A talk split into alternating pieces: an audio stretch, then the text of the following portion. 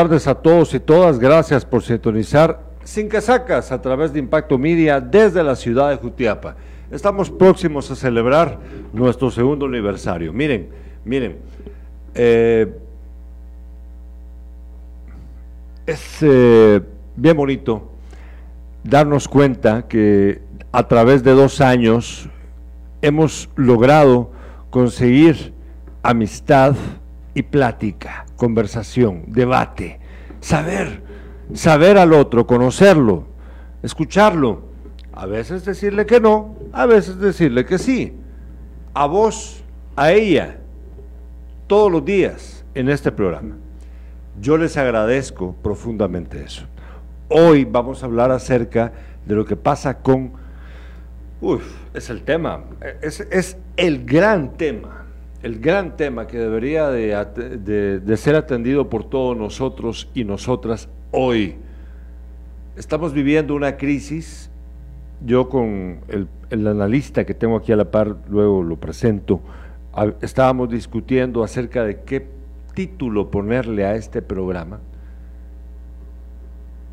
Y bueno, íbamos echando aquí, echando allá, pero el asunto es, estimados amigos y amigas, estamos viviendo un momento único, único, único comparado con cualquier otro momento de la historia reciente de nuestra civilización.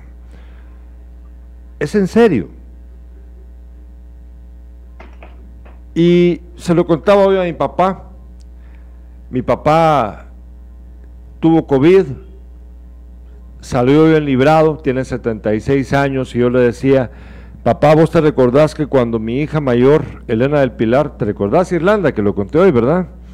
Eh, Elena del Pilar, cuando vino seis meses después para poder enflorar a su abuela, en el cementerio vino mi hija y le dijo a mi papá, él no se recuerda, papá, perdón, abuelo, lo bueno es que mi abuelita no vivió esto. Pongan atención. Oídos, por favor. Tenemos que estar atentos a lo que nos está ocurriendo ahorita. Hoy vamos a hablar acerca de la crisis que nos toma. ¿Y cuánto te afecta? ¿Cuánto te afecta a vos? ¿Cuánto te afecta, por favor? Mana, mano, cuéntenos, díganos. Tenemos para hablar acerca de este tema a el internacionalista, siempre me cuesta pronunciarlo. Luis Torres, ¿cómo está Luis? Acércate el micrófono, Luisito. Bien, gracias. Eh, contento de estar acá una vez más. Ya teníamos tiempo de no platicar. Eh, gracias a, Manuel, que siempre es un gusto tenerlo acá con nosotros para compartir conocimiento, información a la sociedad eh, jutiapaneca y a las personas que nos escuchan en el, en el interior de la República y también a nuestros amigos migrantes, que tenemos público migrante, ¿verdad? Pues gracias. Manuel Lorenzana, lo tenemos vía Zoom. Buenas tardes, Manuel. Te agradezco mucho, les te agradecemos mucho que estés con nosotros. ¿Cómo estás? Hola, ¿qué tal? Bien, gracias. Pues el agradecimiento es de mi parte, que siempre ahí me consideran y me inviten aquí al programa para pues, expresar mis, mis opiniones, que espero que también contribuyan a la discusión. Gracias. Manuel, te, fíjate que estábamos discutiendo con Luis ayer para ponerle el título a este programa. Entonces, eh, yo, yo le había dicho a él que, la, que es la segunda crisis. Bueno, no, yo te dije, es la primera crisis. Y Luis Torres me dijo, no, hubo una primera, fue la del 2008 con lo de los, del desplome económico. Va, ok, pero no era de la misma forma, porque, bueno, no tenía todos esos contenidos. Eh, guerra, pandemia, descreimiento acerca de las democracias, porque en esa época sí había una pelea por, las, por la democracia, pensando de que era válida, pero por ejemplo las caídas de los grandes gobernantes Gaddafi, por ejemplo, ¿no? por, ahí, por ahí fue. Y la primavera árabe, lo que vos querrás eh, despuesito. Pero ahora hay un descreimiento. Bueno, sumado todo eso, ¿a vos te parece, Manuel, que estamos viviendo, o sea, ¿será válida mi, mi suposición de que esta es la mayor crisis o yo estoy hablando puras pendejadas comparándolo con la del 2008? Mira, dependiendo de la temporalidad, porque digamos tal vez de lo que hemos vivido la mayoría de los que actualmente habitamos no solamente Guatemala, sino que el mundo, posiblemente sí, como crisis mundial, porque incluso hay mucha similitud que muy pocos creo yo que ya tienen esa edad y esos recuerdos con lo que sucedió hace casi que 100 años atrás, hace un siglo. Solo que ahí fue un poquito al revés, fue primero una guerra y luego una pandemia. O sea, la fiebre española, la Primera Guerra Mundial, etcétera. Y los efectos que yo últimamente critico mucho eso, yo ya no me animo mucho a llamar la Primera Guerra Mundial, la Segunda Guerra Mundial, sino que la Gran Guerra, como la llamaron antes, y la Segunda Gran Guerra Europea, porque realmente fue un conflicto muy europeo, iniciado por ellos eh, cuando tenían colonias que ni siquiera toman en cuenta a los países que participaron ahí con más elementos que ellos mismos, como la India, Canadá, etcétera. Pero bueno, ese es otro tema. lo que voy es que hubo una crisis muy similar hace 100 años atrás. Pero si nos basamos, digamos, ahorita recientemente a estos hechos, sí diría que a los que actualmente siglo vivimos, siglo XXI definitivamente es una que sí nos está afectando a todos casi que por igual, porque contrario, digamos, a los fenómenos los sucesos mencionados antes, la primavera árabe y demás, los efectos, digamos, para Guatemala, Latinoamérica o ciertos países eh, eran muy pocos realmente, muy pocos eh, perceptibles, tanto económicamente como en otros hechos, o sea, uno se enteraba de las noticias, lo celebraba o no, pero económicamente el impacto, digamos, de uno para uno, ya tomando en cuenta Guatemala, era muy poco. Hoy en día creo que no hay país del mundo Tal vez algunos sí, otros en medida más, otros menos, pero realmente ahorita todos estamos impactados por lo que sucede, tanto pandemia como lo que está pasando ahorita. Bueno, yo creo que el, tema es eh, Neil Howey, un, ah. un historiador que habla sobre eso bueno, no es solo historiador, es un antropólogo, sociólogo, también economista. Él tiene un tanque de pensamiento que se dedica a hacer análisis históricos sobre los sucesos hace 500 años, pues para darle mejores herramientas a, Wall Street. Me, contaste. ¿Verdad? Entonces, eh, él explica que nosotros empezamos en este periodo de crisis desde los ataques del 11 de septiembre. Después del 11 de septiembre viene la crisis económica del 2008, pero eh, nosotros ya íbamos en camino a una crisis como esta. Pero quien hace, no, no quién, ¿verdad? Lo que acelera eh, todos estos procesos mundiales es el COVID. Después, eh, no después, porque ni siquiera hemos pasado, ahorita estamos viendo el repunte de casos que está teniendo, pero a partir del COVID es que venimos ya con una serie de acontecimientos bastante acelerados. Yo creo que, que incluso la gente ya no está al tanto de todo lo que está pasando en el mundo. Es demasiado rápido. De forma, y son muchos eventos, muchos eventos, ¿verdad? Em, entonces creo que eh, siendo el COVID el, el acelerador de, de, de, hasta dónde íbamos a llegar, en este proceso caótico como humanidad, eh, pues creo que eh, lo estamos viviendo. Entonces Neil Howey dice que esta vez, esta vez va a ser la crisis en donde... permíteme Luis, disculpa la interrupción. Dale. Neil, Neil N-E-I-L. L. Howie, H-U-W-I-E. Sí es. ¿Podés por favor, Irlanda? Neil, N-E-I-L, N e-I-L, Neil, Howie, Howie, H-O-W-I-E, para que podamos ver.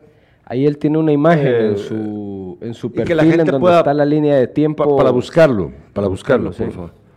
Ah, porque estamos en Zoom, no podemos ponerlo. Ah, bueno, va. Pero miren, pues, Neil Howie, Howie, no, es Howie. Pero no nos entretengamos en la traducción del autor, ¿verdad? Hablemos sobre los temas. perdón. Entonces, eh, después de, que resulta la pandemia, ya ahora vienen muchos eventos. Ahora estamos en, tema de guerra eh, internacional, estamos en tema de crisis económica, eh, estamos en temas de crisis de, derechos humanos. También hay una serie de cosas que, se, podemos ir desmenuzando a través de este tiempo en el programa. ¿A vos te parece, Luis, que la, misma pregunta que le hice a Manuel y que te hice antes a vos, eh, sí estamos viviendo entonces momentos, o sea, este, este momento de nuestras vidas, sí nos, nos está tocando ser la generación del siglo XXI a la que le pasó lo mismo, por ejemplo, a quienes les ocurrió vivir en la Primera o la Segunda Guerra Mundial. Eso es lo que explica este autor, que es la primera vez que los millennials como generación eh, vamos a vivir una crisis completa, en donde no tengamos acceso a las cosas que estamos acostumbrados regularmente, ¿verdad? Sí, o sea, esa es la teoría de él. ¿Y vos, vos coincides con él? Sí, solo que antes quisiera escuchar un poco qué, tiene que decir Manuel, sobre sobre el contexto que estamos ¿Será que sí, Manuel? ¿Será que es verdad lo que esta, esta teoría te, te late? Sí, bueno, se refiere a los millennials, ¿no? Que es primera vez y considero que sí, porque no habían tenido realmente un impacto, digamos, a este nivel, la, la juventud. Yo creo que incluso eh, bueno, no sé ustedes, pero yo tengo, ya estoy llegando a mis 50 años y ahorita estoy haciendo memoria de la Guerra Fría.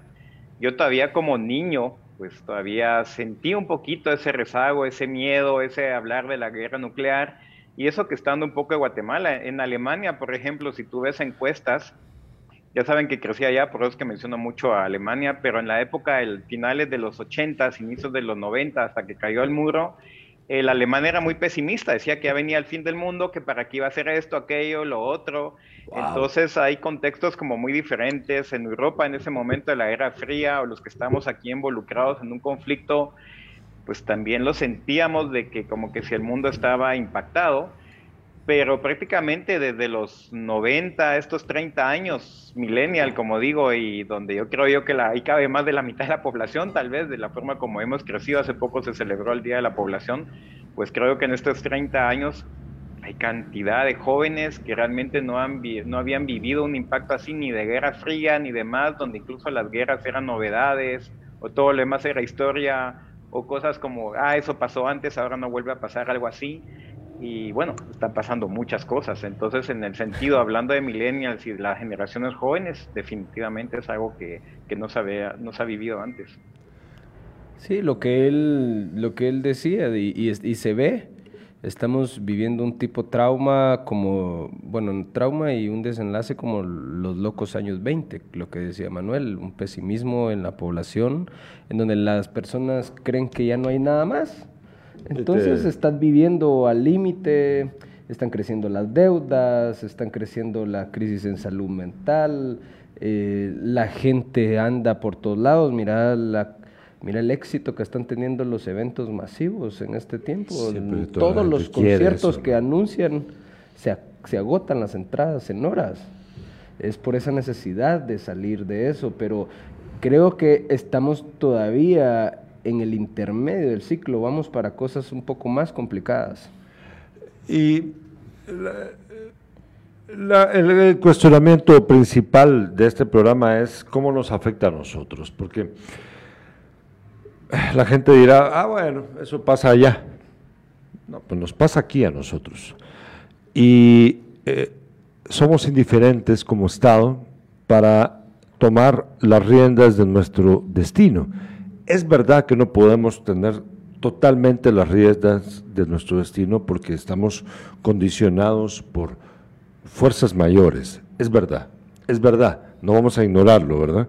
Claro. Pero, pero, aún así, un poquito podemos hacerlo. Y yo creo que las grandes naciones que han sido lumbreras para la civilización, lo han sido porque han decidido no ser esclavos de las ideas de otros, sino querer hacerlo por sí mismas. ¿Por qué nosotros no? Mira, Luis, Manuel, mira, ahorita se viene la mierda encima de nosotros. Es lo que yo creo. Es en serio, es en serio. Y la Mara no va a tener dónde de, de, qué trabajar. 150 mil, casi 200 mil personas jóvenes se gradúan al año en este país y de qué putas van a trabajar. Pero eso es un tema que hemos vivido hace tiempo atrás, pero ahorita es aún peor. Sí, claro, es peor. Tal, tal vez si me permite, por favor, Manuel. Estaba pensando en una introducción tuya que escuché ayer, precisamente, donde incluso hablaste que la crisis nos iba a afectar eh, independientemente al gobierno, izquierda, derecha. Yo entraría un poquito de ese ámbito, eh, cada uno en su país, o sea, nosotros nos preocupamos por nuestra propia aldea. Se, nos va a cortar un momentito el Zoom y luego volvemos a entrar, Manuel. Cuando se te corte, volvemos a entrar. Continúa, te escuchamos. Eh, sí, bueno, entonces cada uno ve su propia aldea independientemente, digamos nosotros como internacionalistas, Luis, yo y bueno, y tú como periodista estamos muy al tanto de los eventos internacionales, de lo que pasa allá, pero otras personas lo llevan como de reojo, no están como muy al tanto. Ellos lo que perciben es el aumento de precios, el aumento del combustible, que ahorita esto está más caro, que aquello demás. Y obviamente alguien podrá decir la guerra además, pero la comprensión no llega más allá. O las sanciones, que eso también aclara, muchos dicen se está subiendo, está pasando esta causa de la guerra de Ucrania Rusia, pero realmente todo esto lo están provocando las sanciones de Occidente debido a la guerra. Si no hubiera estas sanciones de Occidente, posiblemente la situación no estaría como está, eh, desde mi punto de vista. ¿no? Lo que pasa es que Occidente se, le cortó ahorita, ahorita vuelve Manuel. Pero en lo que, el punto de vista de Manuel, sí tiene mucha razón con lo que está hablando. Eh, las sanciones que, que se han impuesto eh, pues ha limitado. Son las que causaron. no necesariamente las que causaron, pero sí son un detonante de todo el tema de inflación. Por ejemplo, Rusia, ah. eh, por ejemplo, el tema del petróleo. Ah, y las materias primas. Las materias primas, el fertilizante. El fertilizante en Guatemala ha subido 300%, según los números que estaba viendo. ¿Y, y, viste, lo, viste lo que pasó con lo del trigo? Que, encontraron un, buque con tres, eran como tres millones o tres mil toneladas, no sé, no, tres millones no, tres mil toneladas de trigo que le había robado Rusia a un barco ucraniano. Entonces, todo, toda esa onda, porque como Ucrania es como la Argentina, ya, ya, ya estamos, todavía no.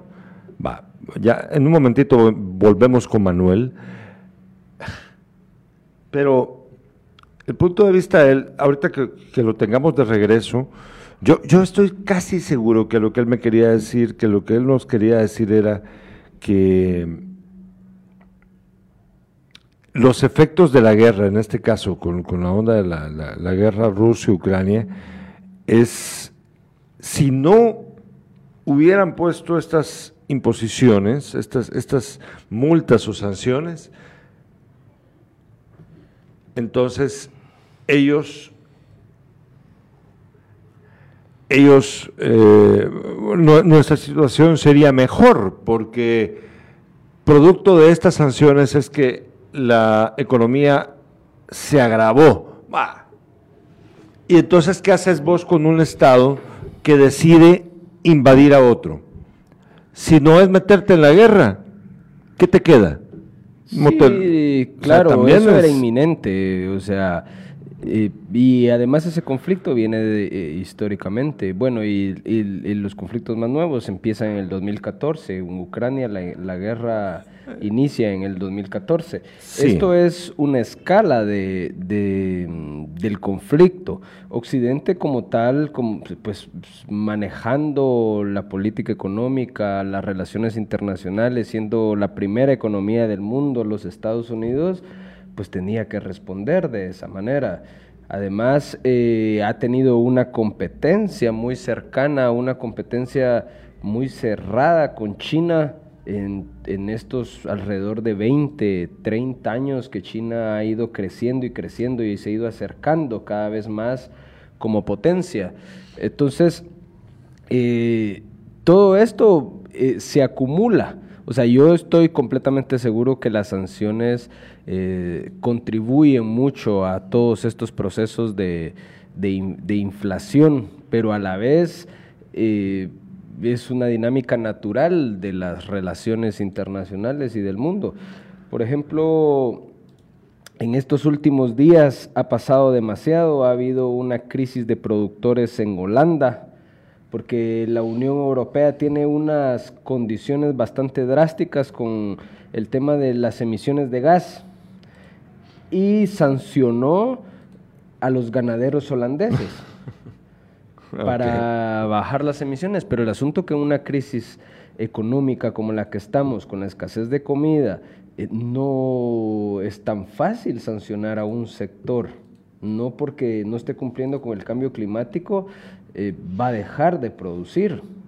Eh, la dimisión del primer ministro inglés, por ejemplo, después de perder sus elecciones preliminares, eso también le da un poco de mayor inestabilidad al mundo porque son potencias que lideran específicamente las dinámicas. Eh, vimos el asesinato del primer ministro, del ex primer ministro japonés, un, un, japonés que un perdona, ¿será que le puedes mandar, le puedes mandar el link a, eh, dice que la dirección que, que, me mandaste no es válido.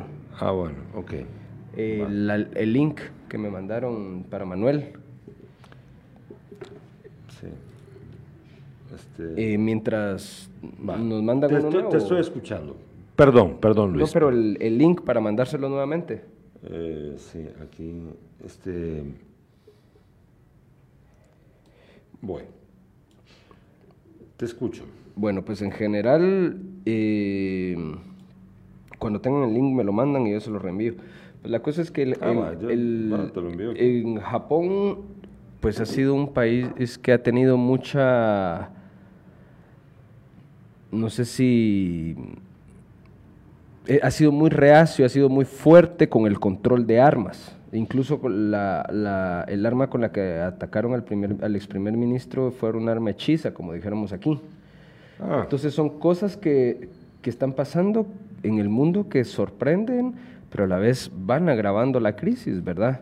En, en Argentina también hay crisis em, y así, en, en general creo que vamos a, una crisis económica mayor. Hoy salieron los números de 9.1 la inflación, una inflación que no había existido en los Estados Unidos hace 40 años.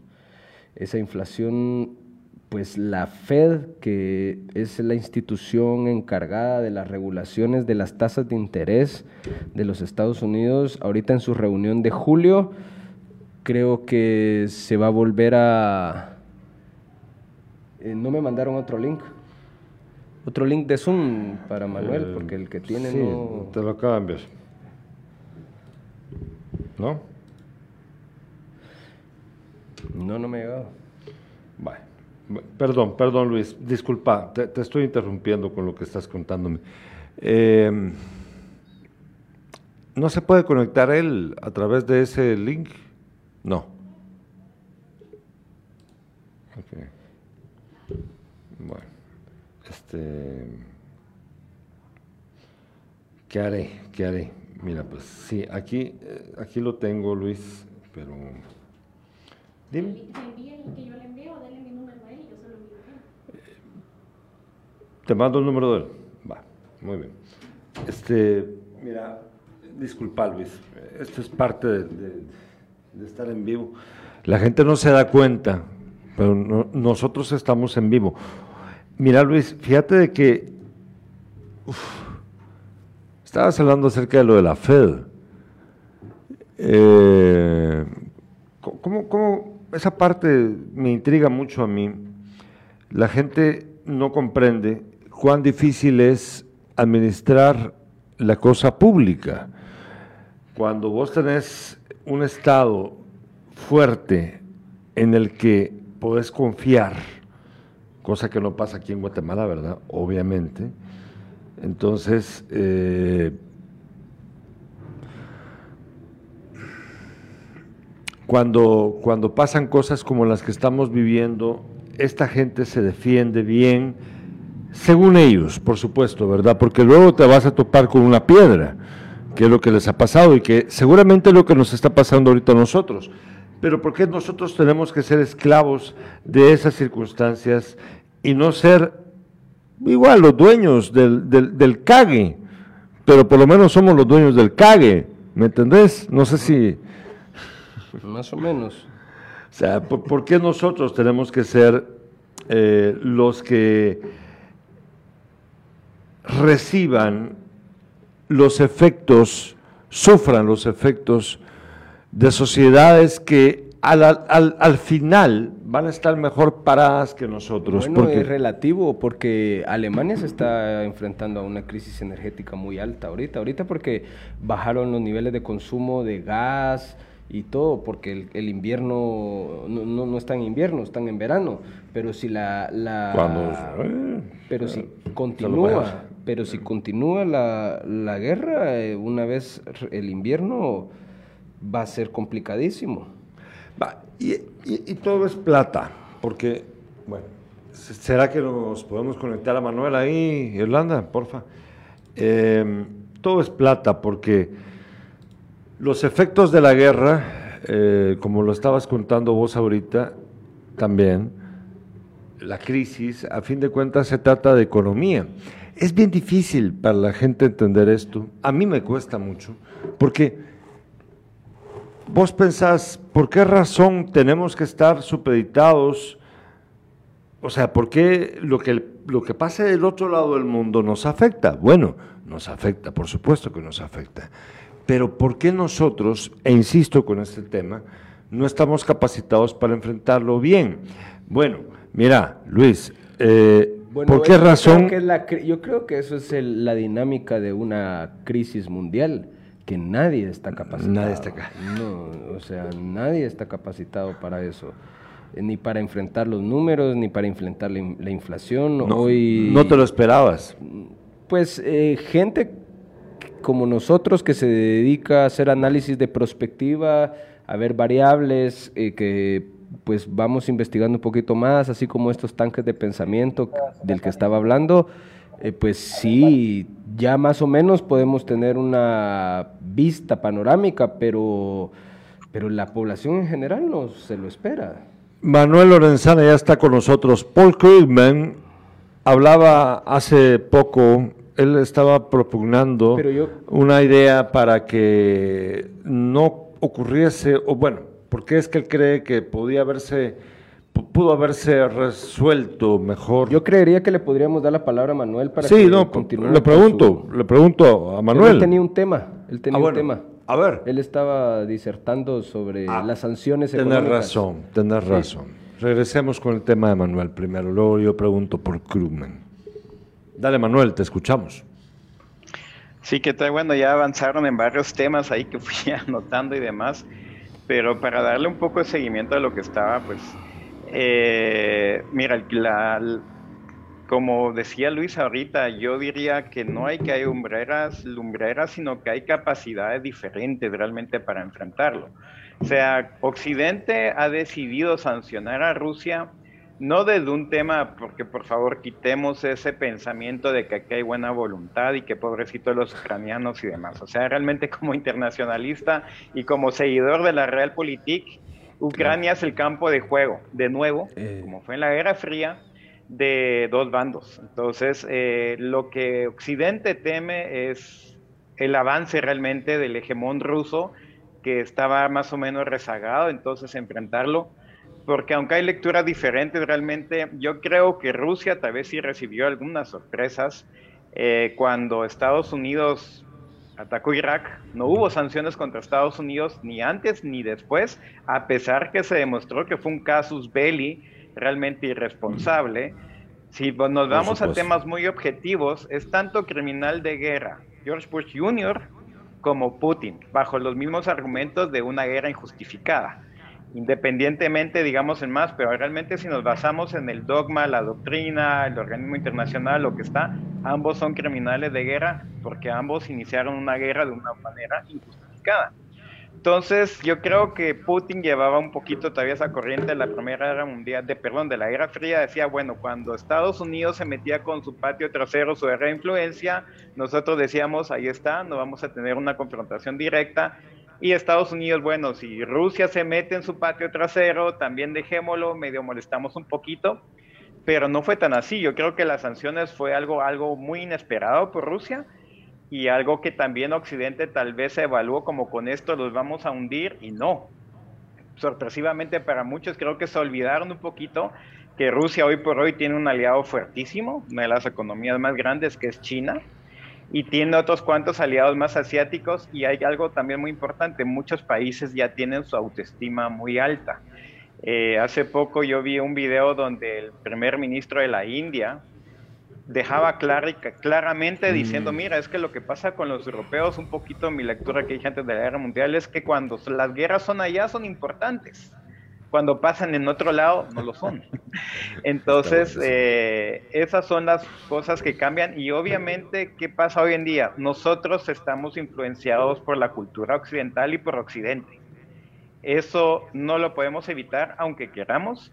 Creo que aquí también hay un poquito de lucha de valores en temas, digamos, nosotros hablamos de la democracia como un valor occidental, pero para los chinos, por ejemplo, la democracia no es un valor dentro de la cultura china nunca han sido democráticos y tampoco los rusos. Los rusos jamás han tenido una democracia.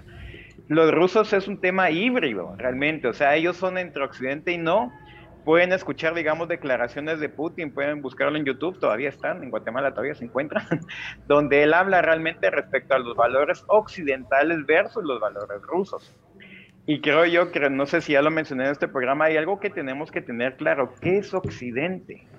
Occidente es la tradición judeo-cristiana, germánica, griego-romana. Los rusos no son perfecta eh, germánicos, los rusos son de corriente cristiana, pero ortodoxa, no católica. Entonces hay temas, digamos, que van, hay una amenaza de valores. O sea, realmente uno de los argumentos de Putin, aparte de hablar de, que están desnazificando Ucrania, etcétera, hay un, un tema de valor un tema de valores realmente de la civilización y por eso de la civilización rusa, cultura rusa, donde es muy apreciado a nivel, digamos, de Rusia. Entonces eso eh, tiene que ver, de ahí Guatemala, nosotros somos parte de la sombría occidental. Nosotros estamos bajo el influjo occidental y obviamente vamos a encontrar en Occidente un aliado. Yo varias veces lo he dicho, yo como occidental, prefiero que la superpotencia siga siendo Occidente a que lo sea China o algún país árabe, porque imagínense cómo se sienten, digamos, los árabes o los chinos, tener que adaptarse a una cultura que no es la de ella y la, que está invadiendo prácticamente su cultura. O lo que pasa aquí en Guatemala, yo creo que no estamos muy lejos, la cultura indígena, ellos no son de pensamiento occidental. Y ellos se han sentido abrumados, invadidos, despojados, etcétera, no hablando solamente de, tierra o demás, sino que de un contexto más allá, una comprensión totalmente distinta de lo que se entiende por Occidente. Entonces, eh, ahí estoy tratando de resumir un poquito, digamos, lo, que, lo que se mencionaba, pero luego respecto al impacto, lo pueden buscar también en internet, incluso se lo recomiendo. Hace poco Estados Unidos terminó de fabricar un portaaviones que es más o menos 13 veces el presupuesto general de la nación de Guatemala. Solo para que vean lo que costó ese portaaviones. O sea, 300 mil millones de quetzales. Funciona. No funciona, no puede disparar bien y demás. O sea, eso es simplemente dinero perdido. Pueden averiguar también del aeropuerto de Berlín, de la Filarmónica de Hamburgo, o sea, cuánto han inflado los precios, los casos de corrupción, pero para el PIB, relacionado al PIB de Estados Unidos, eso es una nada. Y yo no veo a, la población gringa o a los europeos totalmente indignados por el mal uso de su dinero, porque no lo perciben, a pesar de que tal vez proporcionalmente el mal uso del dinero que tienen allá es más fuerte, digamos, que países pequeños. Pero de ahí hablando del manejo, digamos, yo creo que Guatemala, el problema de países como Guatemala es que no podemos tomar decisiones por nuestra cuenta si no va de acuerdo a los intereses de los grandes. Y el mejor ejemplo para mí que todos conocen, por eso es que lo menciono, es el tema de Arbenz. Arbenz fue elegido democráticamente, fue una elección de Guatemala, sin embargo no gustó a los intereses del norte e incluso yendo dentro contra sus propios valores democráticos deciden derrocarlos. Entonces, igual, digamos, Colombia, desde yo cuando estuve trabajando con temas colombianos, decían, pero ¿por qué no legalizan el narcotráfico? Y los colombianos decían, es que esa decisión es nuestra, esa decisión es del mundo.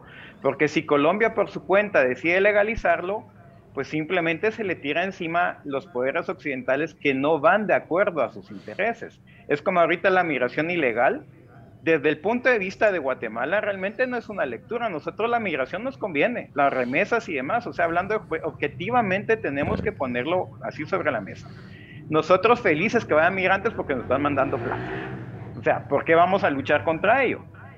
Yo digo, desde una visión guatemalteca no nos interesa. Desde una visión del norte, sí, es de interés. Pero también como visión guatemalteca yo pondría sobre la mesa, bueno, a mí me preocupa la fuga de cerebros, que se me estén llevando a toda la gente capacitada y demás. O sea, ¿qué me dan ustedes a cambio de eso? O sea, si uno ve los centros de investigación en Europa o en Estados Unidos que se jactan de novedades, de descubrimientos, pero cuando tú vas ahí y conoces la gente de ahí, son latinoamericanos, son de la India, son chinos, son de un montón de lados excepto del país. Entonces digo, si realmente ellos quieren que prosperemos, ¿por qué no ponen esos centros de innovación y demás en nuestros países? Porque, ¿Por qué no ponen no les interesa. necesitan esa gente calificada aquí en nuestros países? Entonces, o sea, qué es lo que realmente quieren. Entonces yo creo que tenemos que tener una visión desde país, cuál es nuestro interés como país para ir más allá. Pero aprovecho, digamos, tocar el tema que también quería tocar. Digamos, a mí en lo personal me preocupa a nivel general. Digamos, ahorita yo estoy, yo estaba contento, por más que le sorprenda que ganara Boric en Chile y que actualmente ganara Petro en Colombia. Sí, estaba yo intrigado por eso, porque dijiste Arbenz ahorita, pero dale pero tanto, ¿por qué? Porque en esos dos países me alegra, porque los dos tienen una institucionalidad muy fuerte. Mucha gente no lo sabe, pero Colombia es la democracia más estable de Hispanoamérica, eh, a pesar del conflicto, pero realmente la democracia más estable. Y Chile también tiene una institucionalidad muy fuerte. Entonces yo creo que tanto Boris como Petros puedo equivocarme, pero estoy casi seguro que no. Cuando termine su periodo van a decir muy bien, goberné, elecciones y ahorita qué toca. Yo creo que la alternancia del poder, que involucra a la vez una alternancia ideológica, es sano para los países. Lastimosamente, la izquierda en Latinoamérica se satanizó en los últimos años debido a los casos de Nicaragua, Venezuela, etcétera. Pero creo que tienen que ver mucho con la institucionalidad. Entonces, ¿Por qué va este tema? Porque lastimosamente ahorita viene una pandemia, vienen todos estos temas de conflicto, entonces Boric, que era como la esperanza, el cambio en Chile, no va a tenerla muy complicada, de por sí ya tiene protestas. Y eso es lo que voy al inicio, o sea, nosotros como ciudadanos, me da igual lo que esté pasando en Ucrania, en Rusia, si Alemania tiene gas, no tiene gas, si Estados Unidos, no, yo lo que quiero es que a mí aquí me bajen la gasolina, yo lo que quiero es llegar tranquilo a mi casa, que no me asalten, etcétera, entonces realmente cada gobierno está teniendo su dificultad política y el ver cómo se afronta. Y dentro de ese contexto macroeconómico te digo que Guatemala es uno de los pocos países que lo está afrontando bien. Guatemala tiene una macroeconomía históricamente estable desde hace más de 100 años. Muchos dicen, pero ¿para qué queremos una macroeconomía estable si la pobreza? Bueno, entonces que queremos estar en el estado de Argentina, donde la gente prácticamente se está yendo y donde el día de mañana los aumentos de precios son increíbles. Les recomiendo, hay una chica, creo que es fácil encontrar en YouTube. No, perdón, te tengo, que interrumpir aquí, te tengo que interrumpir aquí. Del tema Disculpame. De, precios, digamos, Manuel, la sorpresa que hay ah, en, en, la estabilidad macroeconómica. No, ¿Me escuchas, Manuel? Te escucho. Ah, Mira, te tengo que interrumpir aquí. Mira, eh, en Argentina se van, decís vos, aquí también se van. No me vas a decir eso, o sea, discúlpame, con todo respeto te lo digo. O sea, la onda de la cuestión macroeconómica, que hay, un montón de cosas más de las que, de, las que estabas hablando que me parecen muy importantes. Eh, eh de una vez te las digo rápido, Colombia, el plan Colombia fue un fracaso. Colombia sigue mandando más coca que todo el puto mundo y de todos modos no pasa nada. O sea, lo que dejó de ocurrir es que no se matan, pero siguen siendo los grandes mercaderes de la cocaína en, el mundo, Colombia. Eh, con respecto a Arbenz, genial, me encanta. El, único militar de este país que merece mi respeto. Pero no. Estoy solo bromeando. Pero políticamente eso es lo que estaba diciendo Manuel. Nosotros como país no podemos, o sea, eh, teniendo a una superpotencia que tutela sus intereses, no podemos tomar una decisión así de drástica. Ya, o sea, y uno de los problemas más grandes que también lo mencionó Manuel es que no tenemos transferencia de tecnología. No. No tenemos transferencia de conocimientos ni de capacidades. Eh, tenemos solo imposiciones y eso creo que está variando un poco. Y yo no sé qué opina Manuel o si lo he escuchado. Macroeconomía. Y, ahora, eh, permitime, y ahora ya no es suficiente necesariamente la, la los... Em, los polos izquierda y derecha. Hay hoy nuevas definiciones como son los globalistas neoliberales o globalistas liberales y los em, conservadores nacionalistas, que dentro de esas definiciones también hay izquierdas y derechas metidos. Porque, por ejemplo, la, la izquierda de Boric o la izquierda de Petro son globalistas tienen una relación muy buena con los Estados Unidos. Los Estados Unidos ahora acepta y promueve ese tipo de, de, formas, pero no, sí, por eso antes, no, con Arbenz, por ejemplo, no, no las aceptó, pero sin embargo tiene una condición. Una vez no afecte los intereses de los Estados Unidos, las va a aceptar. Es que ese, es, ese es el detalle de, de pues, tal vez que, quería que, se nos va de largo a nosotros. se nos va de largo. Pero pero macroeconomía mira mira fíjate que hace poco Manuel tuvimos aquí a Fuentes Knight economista ex ministro de finanzas y él hablaba acerca de, de, de, de estos temas económicos.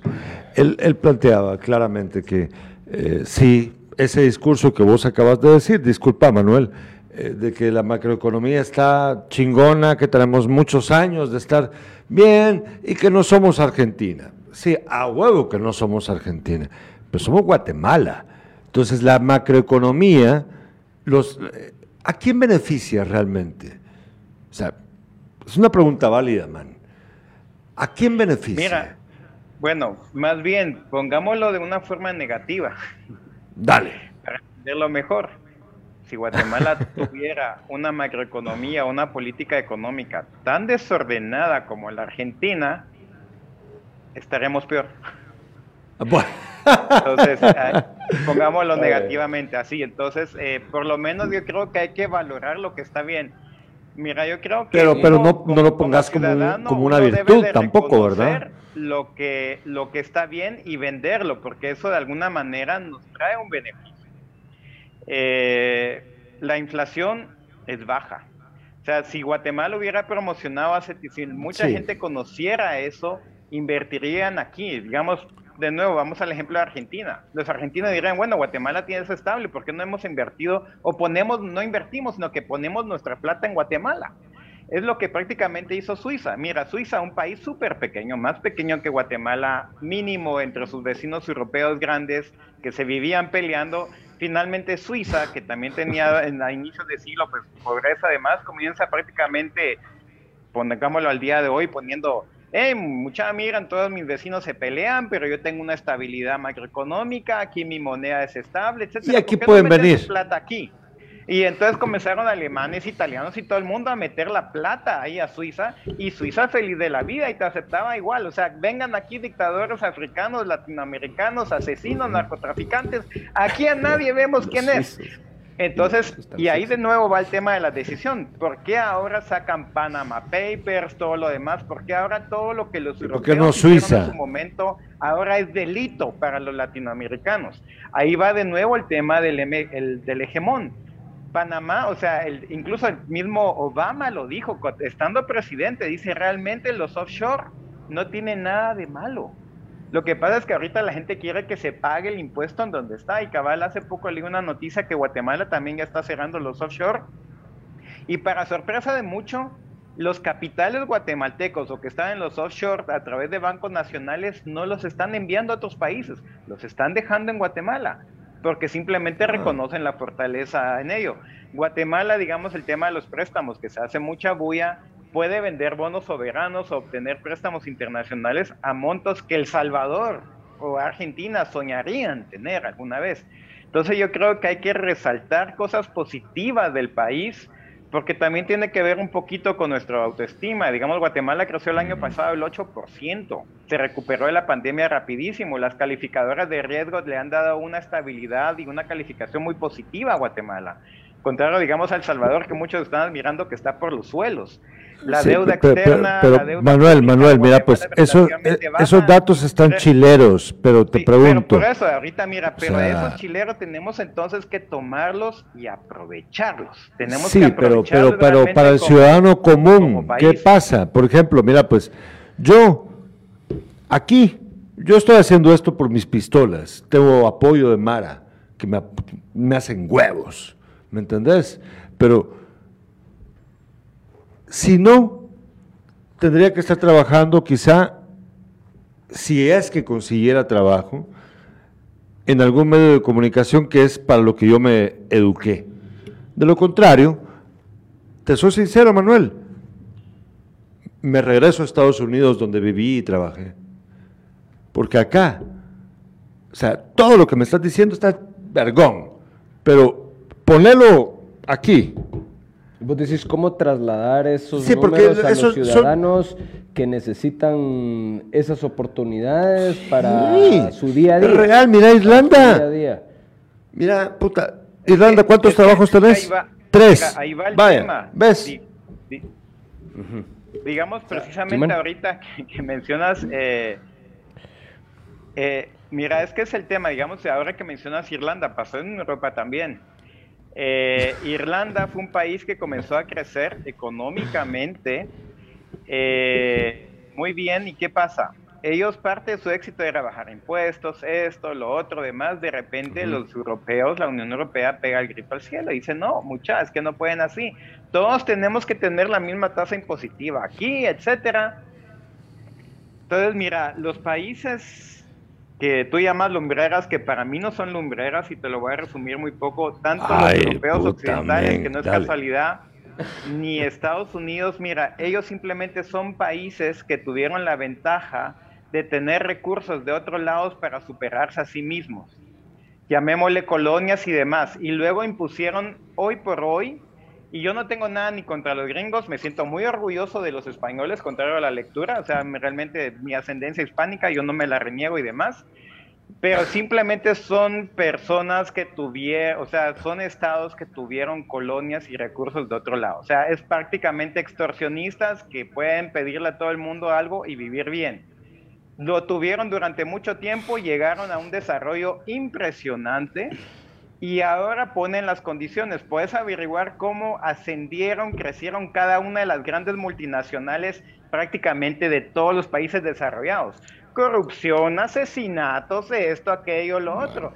Es muy fácil poner las reglas cuando ya tú tienes todo y está muy arreglado, pues entonces eh, ningún país de los, hablemos Alemania, Italia, España, Estados Unidos, tuvieron los desafíos que tienen nuestros países de mantener un orden, de estar en temas de derechos humanos. A ellos les valió los derechos humanos hace 50, 100 años atrás. Entonces podían superarse. Les valió la corrupción, les valió la migración ilegal, o sea, les valía todo. Hoy en día entonces todo el tema, vale, todo eso Entonces el tema es el atraso. ¿Cómo cerramos esa brecha? ¿Cómo cerramos esa brecha de atraso? Sí, yo he visto históricamente todos los procesos, por ejemplo, eh, cómo se dieron paso las empresas en la revolución industrial inglesa, cómo todo este tema eh, que nosotros vivimos consecutivamente. Corrupción, asesinatos, mafia, lo, fuerte, muy fuerte. Sí, pero ¿cómo cerramos esa brecha del pasado? ¿Cómo venimos en este trazo de 100 años que decís que los países que, tuvieron que forjarse? digamos, muchas veces a los argumentos de, de Gerardo, porque mira, no puedo, tampoco puedo decir que la culpa solamente está de un lado. Mm. También nos falta ingenio a nosotros, nos falta visión. Mm. Lastimosamente es que, como dije antes, dejamos que nos vendan lecturas, incluso mucha de la historia de Guatemala y de otros lados dejamos que sean otros los que nos la cuenten. No, no vemos nosotros nuestra visión país y es difícil, o sea, realmente cuesta, cuesta. Yo creo que nosotros podemos, digamos, es muy difícil provocar o exigir a Estados Unidos pero como mi ejemplo anterior, pero hay cosas que podemos poner sobre la mesa. Es como decirle a Estados Unidos, bueno, ¿te, te preocupa la migración ilegal? Bueno, entonces sí, me estás presionando por eso, pues mira, mi preocupación es la fuga de cerebro, es la adquisición de la tecnología, es esto, es aquello, es lo otro. Empatemos, tratemos de empatar en este asunto.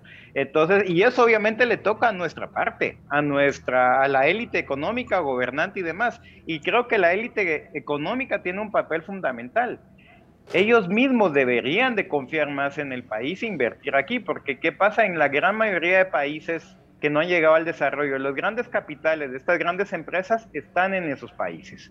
O sea, mencionemos grandes empresas guatemaltecas, terminan poniendo sus sedes en países ahí, obviamente porque ellos lo propician. Pero digamos, ¿cómo fue el crecimiento de Estados Unidos? Que es lo que yo admiro realmente de los gringos, cómo ellos, porque ellos también tuvieron ese desafío, europeos diciéndoles qué hacer. Finalmente se comenzaron a soltar y demás, pero los gringos comenzaron a decir, bueno, pero si lo pueden hacer allá, ¿por qué no lo podemos hacer aquí? Ellos comenzaron a tener una autoestima bastante alta y eso es parte de mi argumento. Yo creo que por eso hay que resaltar cosas positivas del país, porque hay como temas que necesitamos nuestra autoestima de que hay cosas que se pueden lograr aquí. Por ejemplo, nadie nunca habla de los desastres naturales. Ahora nos vendieron la lectura del cambio climático. Mira, el cambio climático, sus efectos realmente para Guatemala no es nada nuevo. Cada dos años tenemos terremotos, tormentas tropicales, erupciones volcánicas, un montón de muertes que no tienen que ver necesariamente con el cambio climático. Toda la vida estuvieron. Y ese desafío lo hemos tenido siempre. Con, el, con lo que hablabas de, de los recursos, Manuel, eh, hay algo bien importante, yo sé que no son los mismos intereses, eh, pero geopolíticamente sí somos así de importantes. Hay una crítica internacional de cómo eh, los Estados Unidos le acaba de, o sea, autorizó mandarle más de 59 mil millones de dólares a Ucrania por el tema de la guerra. Ah, sí.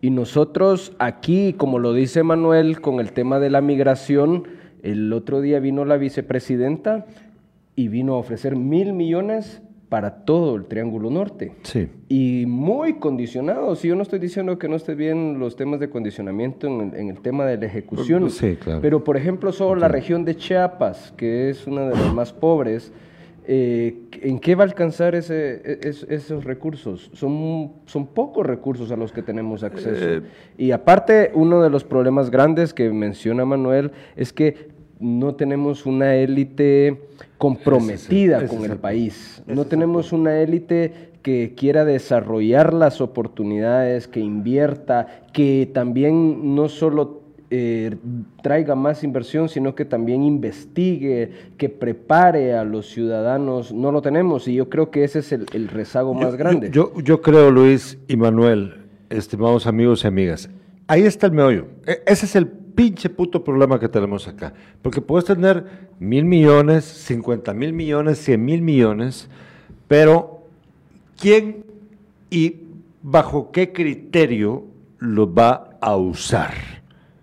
ese, es el, ese es el asunto. Porque vos, o sea, eh, vos sabes, o sea, una persona que, a la que sí le importa, tiene un plan.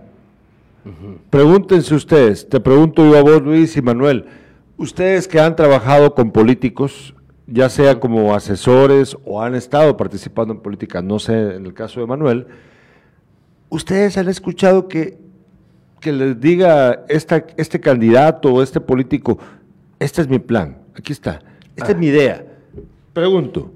Yo puedo ser eh, sincero y me enorgullezco con los políticos que he trabajado porque yo mismo ah, he puesto las condiciones necesarias para trabajar ahí, a crear el plan. Ok, pero... Si no si no se crea un plan, no hay un No, no te metes. No me meto. Va, pero, pero escuchaste de otros con los que no trabajaste. Ah, he intentado trabajar con muchos, incluso con los gobiernos locales. Manuel, Manuel, vos, vos como, eh, pues, en tu experiencia, ¿cuánta gente has visto vos de que sí tiene claro a dónde va, tiene plan? Mira, hay, yo realmente, tal vez no van a estar de acuerdo conmigo, pero igual lo digo, realmente te digo, considero que todos los presidentes que ha tenido Guatemala han tenido buena eh, intención y han tenido un plan. Pero no es fácil, o sea, no, estos países no son fáciles, uno por los desafíos y por muchas cosas más. Guatemala todavía lo es más, dicen que nuestra multiculturalidad es riqueza, pero también es un gran desafío. Entonces, eh, son visiones, digamos, que se, que se chocan mucho y luego están las decisiones. Eh, ¿Qué decisiones tomamos y cómo las tomamos? por ejemplo, me pongo a pensar ahorita que Honduras el tema del narcotráfico allá todavía más fuerte. Yo desde una visión de político, de que nunca puedes quedarle bien a ningún sector y luego los elementos que tienes, que ahorita fue extraditado el expresidente hondureño, me imagino que él es elegido, obviamente es algo hipotético y tal vez exagerándolo, pero simplemente es para dar el ejemplo es elegido y él tiene sus planes y demás, y le llegan los diferentes sectores, empresarios, la Embajada de Estados Unidos, esto, lo otro, y de repente también le toca la puerta a alguien más. Es el narco número tal que domina tal lado. Y le dice, muy bien, Orlando, tú quieres hacer esto y demás, pues te cuento que yo tengo poder aquí allá. ¿Cómo le hacemos? Entonces, de alguna manera, en estos países, a veces tienes que jugar con, y te digo que los gringos también lo han hecho, empezaron así. Incluso lo hacen con los gobiernos hoy por hoy. Entonces, eh, es complicado gobernar, pero aquí nosotros tenemos un control. Mira, Donald Trump, si hubiera tenido la, un Estados Unidos una CICI en el momento de él, Dios mío, hubiera tenido mucho más casos que los que tuvo tal vez Jimmy Morales aquí. Entonces, eh, pero sin embargo, allá eh, es diferente realmente. O sea, son países que deciden por su cuenta, se rigen por su cuenta, nosotros consideramos que, nosotros alguien más tiene que educarnos cuando realmente no tenemos que idear nosotros nuestro propio camino, aunque cueste. Pero hoy por hoy, Estados Unidos, que ha sido el más cercano y otros más, ellos opinan cómo debemos de gobernarnos, pero han fracasado una y otra vez. O sea, entonces eh, realmente nos toca a nosotros realmente ese papel de aprender. Inorgullosamente ingobernables somos inorgullosamente ingobernables. pues sí, y así es, porque mira, hay una entrevista de, CNN incluso donde el, el ex asesor de seguridad nacional John Bolton que admitió que habían golpes el, sí, que, eh, él dijo que había participado en la planificación de muchos golpes ¿verdad? Mira, te, quiero dar un pequeño ejemplo. Realmente, si, si Occidente quisiera poner sanciones que funcionaran, te voy a poner un ejemplo que a mí me asombró hace algunos años cuando yo leí que el hijo de Obiang, Obiang que es el dictador de Guinea Ecuatorial, la única país en África que habla español. Es un país bien pequeño que apenas pasa el millón de habitantes. El hijo de él entre muchos lujos, pero en particular compró un yate de 288 millones de euros. divide 288 millones espacial esa babosada. Pero divide 288 millones de euros dentro de un millón. No sé si ustedes, yo no tengo ahorita aquí calculadora. Pero mira, él podría haber dividido esa cantidad y darle regalado a cada uno de los ciudadanos de Guinea Ecuatorial esa cantidad de dinero para que el que sea empresario además salga adelante, no todo el mundo, algunos lo iban a desperdiciar. Pero si realmente Occidente quiere ayudar, aquí hay maneras como hacerlo. O sea, la corrupción en ciertos países, como en este caso, que es una nación petrolera hiper rica, tú ves el Guinea Ecuatorial tiene un ingreso per cápita que en teoría el per cápita dice que todos tienen ese dinero en la bolsa. En teoría, el ingreso per cápita de Guinea Ecuatorial es de 30 mil dólares.